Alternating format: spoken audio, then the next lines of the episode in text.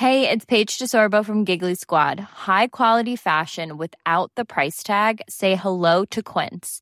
I'm snagging high-end essentials like cozy cashmere sweaters, sleek leather jackets, fine jewelry, and so much more. With Quince being 50 to 80% less than similar brands. And they partner with factories that prioritize safe, ethical, and responsible manufacturing. I love that. Luxury quality within reach. Go to quince.com slash style to get free shipping and 365-day returns on your next order. quince.com slash style. Life is full of what ifs. Some awesome, like what if AI could fold your laundry? And some, well, less awesome, like what if you have unexpected medical costs? United Healthcare can help get you covered with Health Protector Guard fixed indemnity insurance plans. They supplement your primary plan to help you manage out of pocket costs. No deductibles, no enrollment periods, and especially no more what ifs. Visit uh1.com to find the Health Protector Guard plan for you. Quality sleep is essential. That's why the Sleep Number Smart Bed is designed for your ever evolving sleep needs. Need a bed that's firmer or softer on either side? Helps you sleep at a comfortable temperature? Sleep Number Smart Beds let you individualize your comfort so you sleep better together. JD Power ranks Sleep Number number 1 in customer satisfaction with mattresses purchased in-store. And now, save 50% on the Sleep Number limited edition Smart Bed for a limited time. For JD Power 2023 award information, visit jdpower.com/awards. Only at a Sleep Number store or sleepnumber.com.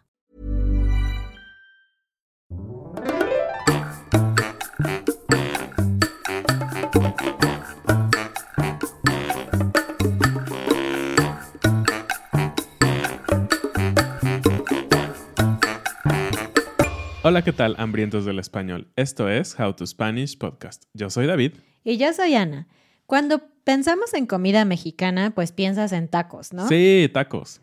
Pero aunque a David le gustaría, la verdad es que los mexicanos no comemos tacos todos los días. Ah, How to Spanish podcast is designed to help Spanish students improve their listening and vocabulary skills, and it's made possible thanks to our Patreon community. By joining the community, you can access the vocabulary guide and interactive transcript, bonus episodes, and monthly activities to practice your Spanish. If you would like to join the experience, go to patreon.com slash howtospanishpodcast. Iniciamos el año, bueno, ya tenemos una semanita, pero este episodio es de los primeros del año. ¿Y qué mejor para hablar de tacos? Tacos parte 3, ¿no? No, no vamos a hablar de tacos. Ah, ¿por qué no? Pensé que íbamos a hablar de comida mexicana. Sí, pero no de tacos. Ah. La verdad es que la comida mexicana va mucho más allá que solamente los tacos, aunque claro, son muy buenos y son muy populares. Claro. Pero ¿qué comen los mexicanos día con día? Y no, la respuesta no es tacos. Sí, digamos, ¿qué comen los mexicanos normalmente cuando no es una garnacha, ¿no? Cuando no es algo que comes en la calle, unos taquitos de suadero o de pastor y todo esto. Eh, sí, tenemos diferentes grandes platillos culinarios. Bueno, no culinarios, o sea, realmente son platillos que todos los mexicanos pueden comer, ya sea en su casa o en una fonda, que es un restaurante pequeño. Es algo que no falta, ¿no? Prácticamente estos alimentos han ido pasando de generación en generación y siguen siendo muy actuales. Todos los mexicanos, chicos, grandes, adultos, lo que sea, conocen estos alimentos y es muy probable que tú los veas tal vez en tu país, en algún lugar de comida mexicana, o sobre todo si vas a viajar a México, seguramente te vas a encontrar con estos alimentos, así que queremos que conozcas un poquito de ellos, ¿no? Y te vamos a compartir. Por supuesto, porque bueno, ya lo hemos dicho mil veces, la comida es un punto central de la cultura mexicana. Todas nuestras reuniones, todas nuestras relaciones giran alrededor de la comida y bueno, eso ya lo sabes tú, pero con esta información vas a poder elegir mejor cuando vengas a México a un restaurante, ya vas a saber qué es esta comida, pero también vas a sentirte más cómodo hablando de este tema o si un amigo mexicano te invita a comer a su casa.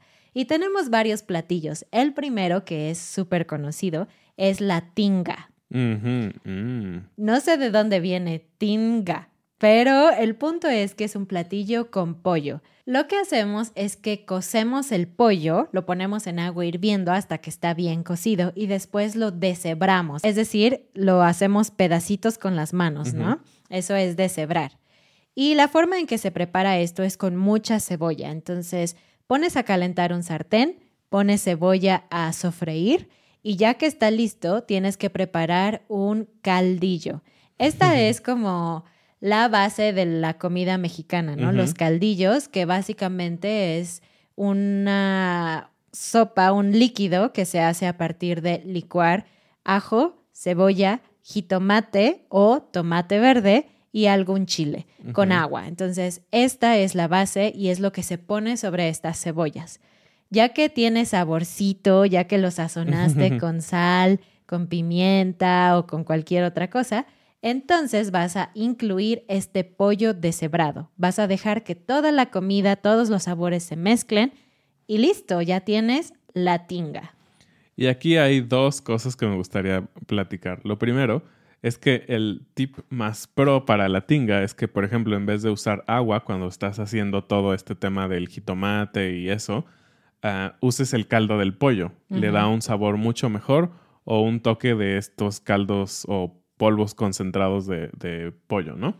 Claro. Y la otra cosa que es muy interesante sobre lo que dijo Ana es que ella dijo jitomate y tomate, ¿no? Como estas dos posibilidades. Y aquí siempre, aún como mexicanos, hay una gran discusión, porque en el norte le dicen al lo que nosotros en el centro le llamamos jitomate, el rojo, ese que todo el mundo conoce porque se utiliza en todo el mundo, que es una bola roja, le decimos jitomate en el centro del país. Y en el norte le dicen tomate. Pero el tomate para nosotros en el centro del país es uno más pequeño y es verde, con, con, lo que se hacen las famosas salsas verdes, enchiladas verdes, todo esto. Entonces, solo para que tengan el contexto, aún en México, no nos ponemos a veces muy de acuerdo en los términos específicos de las palabras de ciertas cosas, pero muy relacionadas con comida, siempre hay esas variaciones chistosas. Entonces, no tengas miedo si escuchas tomate, jitomate, tomatillo, algunos le dicen al verde, entonces... Solo mira el color. exactamente, rojo o verde. Y la tinga se puede comer en tostadas, en tacos, en quesadillas o solita. Y es un platillo tan amado en general por los mexicanos que tenemos versiones también vegetarianas y mm, veganas y todo esto. La tinga se puede hacer con champiñones, con zanahoria, con otras opciones así. Y el segundo platillo que queremos compartirles es el picadillo. Y de entrada el nombre es súper chistoso porque es algo picado, pero no solo es picado, es picadillo, así como es eh, algo no tan importante, ¿no? Sí, la terminación illo o illa generalmente es para decir que algo es feo, que no es importante, pero bueno, ese no es el caso con este platillo, simplemente así se llama. Picadillo. Exactamente. Y a diferencia de la tinga que dijo Ana, que se hace con pollo, el picadillo normalmente se hace con carne de res o de cerdo, puede ser. Y obviamente es carne molida, de ahí viene el tema este que es picadillo, que realmente ahora que lo pienso no debería ser picadillo, porque picar pues sería más como con un cuchillo, ¿no? Y la carne molida se hace con una máquina y salen como tiras. Pero bueno, ese no es el punto. El tema es que el picadillo es también un platillo tan popular, tan rico y tan versátil, ¿no? El picadillo se hace con base de esta carne molida y también lleva un caldillo, como, como mencionó Ana. Normalmente también es de jitomate, aunque he visto algunos picadillos como verdes, entonces creo que puede funcionar. Y esta carne lleva algunos vegetales en su cocimiento o como parte del platillo, que puede ser papa, zanahoria o chícharo, o las tres. Y justamente se hace como se cocina otra vez el caldillo, muy parecido al de la tinga, a veces Lleva algunos otros toques de algunos chiles también rojos para darle algún otro toque un poquito diferente. Pero igual, se cocina la carne y después se agrega esto y se deja hervir para que todos los sabores se conjunten, ¿no? Y también el picadillo puede comerse en tacos, puede comerse en tostada o simplemente en un plato y con una cuchara. Eh, y a algunas personas les gusta ponerle crema ácida. Lo más cercano, creo, a platillos de otras partes del mundo sería la boloñesa, ¿no? Sí, exacto. Es como muy similar, pero creo que la versión mexicana es más caldosa, como más líquida. Lo bueno de los caldillos en México es que tú puedes elegir cuánta agua ponerle, porque por ejemplo, si vas a comer en tostada, no quieres un platillo súper aguado, súper mojado, porque la tostada se va a romper. Entonces, si tú quieres prepararlo así, le pones menos agua para que sea más fácil de comer. Y esto me recuerda que hace unos años salió en internet una receta que se hizo muy popular que era hamburger soup, como sopa de hamburguesa. Y yo recuerdo que hice clic en esta receta porque dije, wow, ¿cómo una sopa de hamburguesa? Para mi sorpresa, era picadillo. Entonces, todos los mexicanos que vieron esta receta estaban riéndose porque para nosotros es como, es una manera muy interesante de llamarle al picadillo, hamburger soup. Este siguiente platillo es muy famoso en los restaurantes mexicanos alrededor del mundo. Casi todo mundo conoce la palabra enchiladas, ¿no? Que es una especie de taco mojado. Porque es una tortilla que adentro lleva queso o lleva pollo o alguna otra opción vegetariana. Se cierra esta tortilla, se pone salsa que puede ser verde, picante o verde con crema, no es picante, o roja o de otros tipos de chiles. Y encima puede llevar queso, cebolla, cilantro y lechuga. Entonces seguramente has escuchado o has probado las enchiladas, pero a que no sabías que existe un platillo muy similar, pero que en vez de salsa lleva frijoles. Las famosas enfrijoladas. Bueno, famosas en México. Y, es bastante interesante porque logran hacer un tipo de salsa, por así decirlo, entre comillas, entre comillas salsa, eh, con, con frijoles, ¿no? Entonces se cocen los frijoles, se muelen con agua o leche, no estoy seguro con qué se logra como diluir esta masa de frijoles y literalmente es como si tuvieras una salsa de frijoles. Es bastante interesante. Obviamente no pica, porque no, pues, no lleva nada de picante. Pero a las enfrijoladas normalmente se les ponen ya sea chiles como toreados o algún tipo de salsa encima para que piquen. Nunca puede faltar el picante. Claro, y también generalmente llevan chorizo arriba. Cabe mencionar que México es un país muy grande. Entonces, cada familia tiene sus recetas, sus tradiciones y también depende un poco de la parte del país donde viven. Sin embargo, creemos que estos platillos en general los mexicanos los conocen. No sé si en todas partes del mundo hay como diferentes tiempos, ¿no? Como alguien que solamente come un platillo o si hay como diferentes platillos, ¿no? Al menos en México la, comida muy casera o en las fondas, estos restaurantes chiquitos en donde es barato y puedes comer todos los días, tienen tiempos, ¿no? Casi siempre hay una sopa aguada, decimos, es decir, la, la, que comes así con la cuchara, una sopa que realmente es una pasta o arroz que puedes comer con un tenedor y después viene el platillo, el agua fresca y un postre. Esa es como la estructura de la comida mexicana al menos. Y bueno, hablemos un poco de las sopas. Sí, las sopas son una parte súper importante, creo yo, de, la comida mexicana, como de, de, sentir que estás comiendo una comida completa, ¿no? Porque, pues sí, puedes comer el guisado, como hemos hablado, como la tinga o, el picadillo, pero si no comes sopa, a veces no sientes que tuviste una comida completa. Y hay varias cosas que comemos muy comúnmente como sopas. Una de ellas pueden ser sopas de pasta, ¿no? Ah, sí. Y para estas tenemos sopas de fideos, sopas de bolitas. Obviamente la pasta, la forma de la pasta cambia, pero finalmente es pasta, ¿no? Es muy diferente. Y otra vez más, es caldillo con pasta, ¿no? No es como agua cocinada nada más, sino es un caldillo de jitomate normalmente en donde va esta pasta. Y es súper común, súper rico, no sé, a los niños les encanta, a los adultos te hace sentir en casa cuando comes esto. Y la siguiente, que es tan común que también es de las sopas aguadas, por así decirlo, es algo muy sencillo que es un consomé de pollo. Y la palabra consomé la utilizamos para estos platillos líquidos que tienen que ver con el cocimiento de la carne, ¿no? Porque tenemos consomé de pollo, consomé de res y consomé de borrego, ¿no? De barbacoa. Entonces lo que esto es es el agua que sobró del cocimiento de estas carnes, se le agregan vegetales, se le agregan tal vez algunos chiles. Arroz puede ser. Puede ser arroz o garbanzos. Entonces se vuelve pues una comida muy completa porque tienes muchos elementos adicionales al sabor del pollo, ¿no? O la carne o lo que sea. Y ahora, si la persona que está cocinando quiere verse muy espléndida, pero todavía se considera normal la comida, te va a cocinar una sopa de tortilla o sopa azteca, ¿no?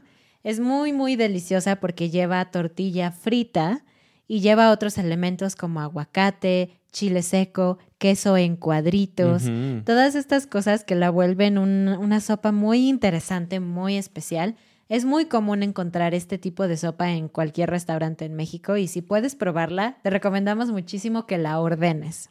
Sí, y una vez más, también está basada en un caldillo de jitomate. Sí. Así que ve aprendiendo a hacer caldillo de jitomate a la mexicana para que puedas tener una gran variedad de platillos. Y un tip, si tú quieres cocinar un caldillo bien rico a la mexicana, puedes hacer lo siguiente, simplemente cortar un gajo de cebolla, tener un diente de ajo o dos dientes de ajo y el jitomate. Cocínalos sobre el sartén, que se vean un poquito quemaditos y licúa eso con agua o con caldo de pollo. Es realmente lo único que necesitas, además de sal, y vas a tener una comida que se va a sentir auténticamente mexicana. Y pasamos a la segunda parte de las sopas, ¿no? Dijo, dijo Ana que tenemos las sopas aguadas y también tenemos las sopas secas, que podría ser el arroz a la mexicana. Y el arroz a la mexicana, déjenme decir, es un manjar. A mí me encanta. No puedo comerlo mucho ahora, pero a mí me fascina. Es un arroz rojo que está frito primero y después hierve otra vez con este caldillo de jitomate y se vuelve como rojo, realmente naranja, pero le decimos arroz rojo. Y también lleva vegetales, ¿no? Como pequeños trocitos de papa, zanahoria, eh, mm, Chícharo. chícharo también a veces. Entonces, es, es un gran sabor y hay algo muy interesante. Se acostumbra en algunas familias y en las fondas lo puedes pedir todo el tiempo, pedir un huevo encima. Ajá. Y sé que a algunas personas no les gusta, pero a mi parecer es una combinación tan extraña, pero tan deliciosa.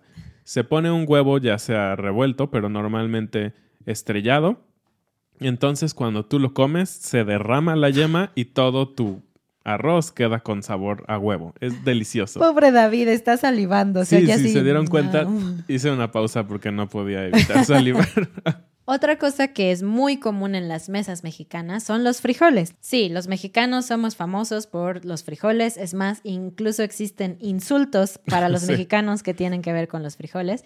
Pero estamos muy orgullosos porque la verdad es que nuestros frijoles son los mejores. Sí. Es común comer frijoles de la olla, que son los frijoles cocidos, igual llevan ajo, cebolla y todo esto, y es una especie de sopa, pero también es común comerlos refritos, es decir, Mm. en el sartén con un poco de aceite y los vas aplastando, Los vas machacando. ajá, y queda esta como pasta de frijol que acompaña muy bien las enchiladas, cualquier La otro tipo de asada, comida. muchísimas cosas. Y tenemos otras preparaciones más especiales, como los frijoles charros o los frijoles puercos, que llevan, puede ser como chorizo, tocino. Algún tipo de carne de cerdo. Ajá. Puede llevar muchas otras cosas. Y hablando de frijoles, una de las cenas o de los desayunos predilectos de los mexicanos son los molletes. Uy, qué rico. Los molletes son pan, no como el pan de sándwich, más como un pan de baguette, aunque aquí no usamos tanto la baguette. Y este pan lleva frijoles untados y después lleva, puede llevar jamón, queso, champiñones, lo, lo que tú quieras, ¿no? Y este pan pues se calienta ya sea en un comal o en el horno para que el queso se derrita. Y ya es una comida muy simple, pero a la gente le encanta y esto se come generalmente con pico de gallo. Mm. Con pico de gallo y guacamole, es genial. Y el pico de gallo creo que también es muy conocido, pero si no lo conoces, es una vez más jitomate fresco picado en cubos con cebolla, cilantro y puede llevar un poco de chile y listo. Tienes un gran acompañamiento, ensalada, algo así, Sí. que puedes poner también en muchos platillos mexicanos. No sé si tú sabes, pero cocinar no es mi máximo. Sí, está bien y sí cocino y todo, pero la verdad es que a veces quiero unos platillos que sean rápidos y ricos, porque a David le gusta mucho comer. Tenemos que preparar comida deliciosa, ¿no? Y la verdad es que el platillo así que no puede faltar casi cada semana en nuestra casa es el alambre.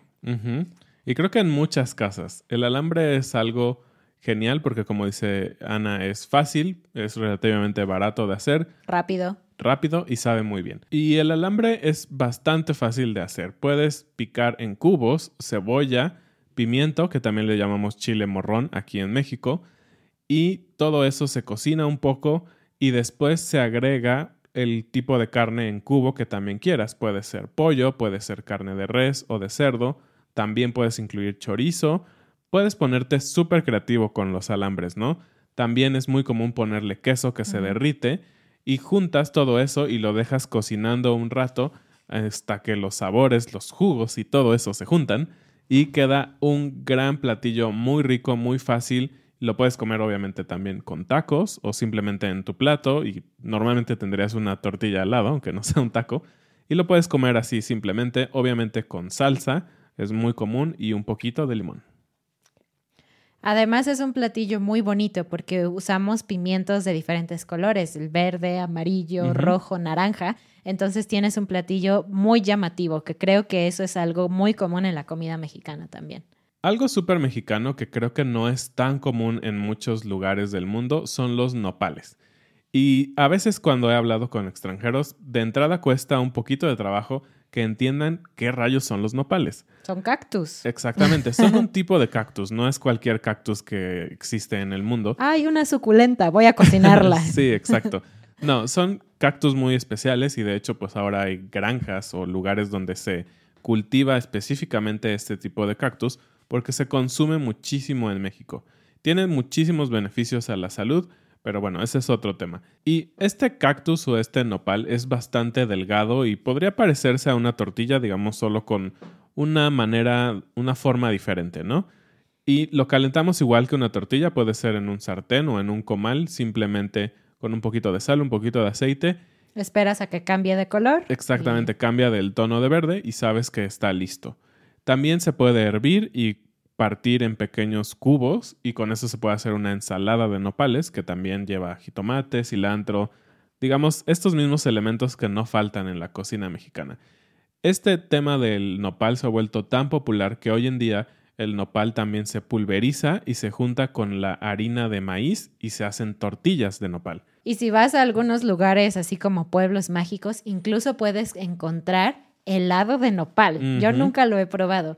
La verdad es que el nopal es un gusto adquirido, porque cuando lo cocinas generalmente se vuelve un poco baboso y por sí solo no tiene mucho sabor. La verdad es que ahí sí hay que practicar y hay que aprender cómo cocinarlo para que saque este sabor rico que no tiene por sí solo, necesitas lograrlo por medio de combinarlo con otras cosas. Y bueno, bueno, está bien, vamos a hablar de tacos para que seas feliz. Pero los tacos dorados, mm. que es un tipo de taco diferente. Es la tortilla, generalmente tiene que estar recién hecha o calientita para que no se rompa, porque en el centro ponemos generalmente pollo, aunque puede llevar otro tipo de carne o una opción vegetariana. Lo enrollamos como un taquito enrollado y después se sumerge en aceite o se pone poquito aceite y lo vas girando para que no sea tan grasoso.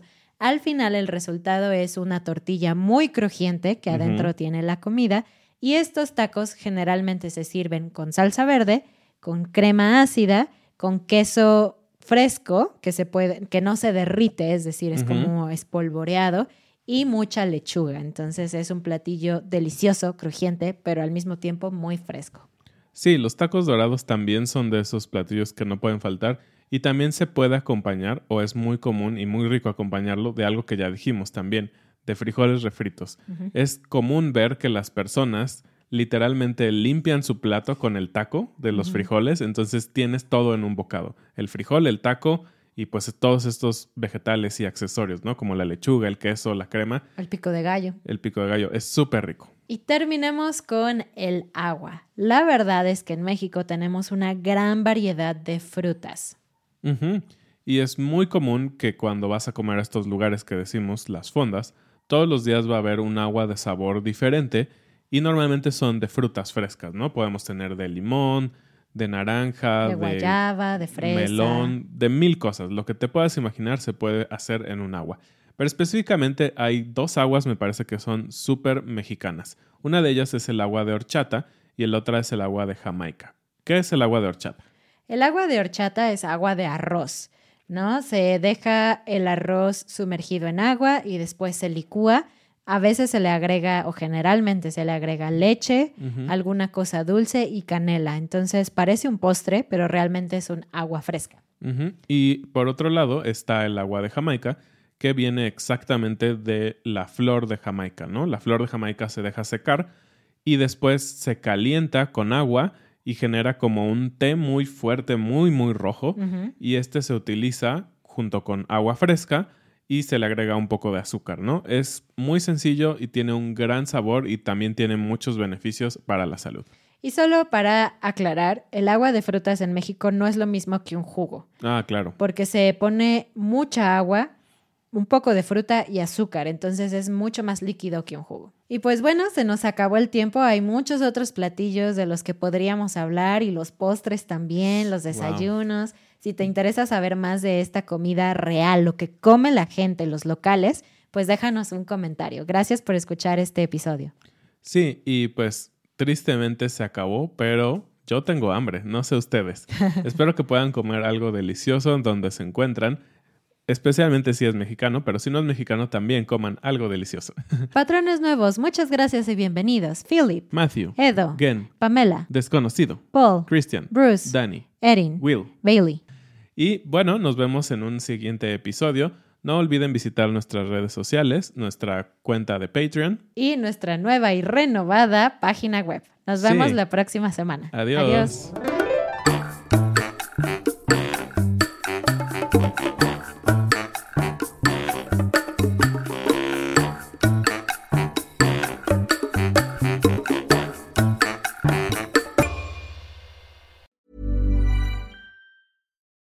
It's Paige DeSorbo from Giggly Squad. High quality fashion without the price tag. Say hello to Quince. I'm snagging high-end essentials like cozy cashmere sweaters, sleek leather jackets, fine jewelry, and so much more. With Quince being 50 to 80% less than similar brands. And they partner with factories that prioritize safe, ethical, and responsible manufacturing. I love that. Luxury quality within reach. Go to quince.com slash style to get free shipping and 365 day returns on your next order. Quince.com slash style. Ever catch yourself eating the same flavorless dinner three days in a row? Dreaming of something better? Well, HelloFresh is your guilt-free dream come true, baby. It's me, Kiki Palmer. Let's wake up those taste buds with hot, juicy pecan-crusted chicken or garlic butter shrimp scampi. Mm. Hello Fresh.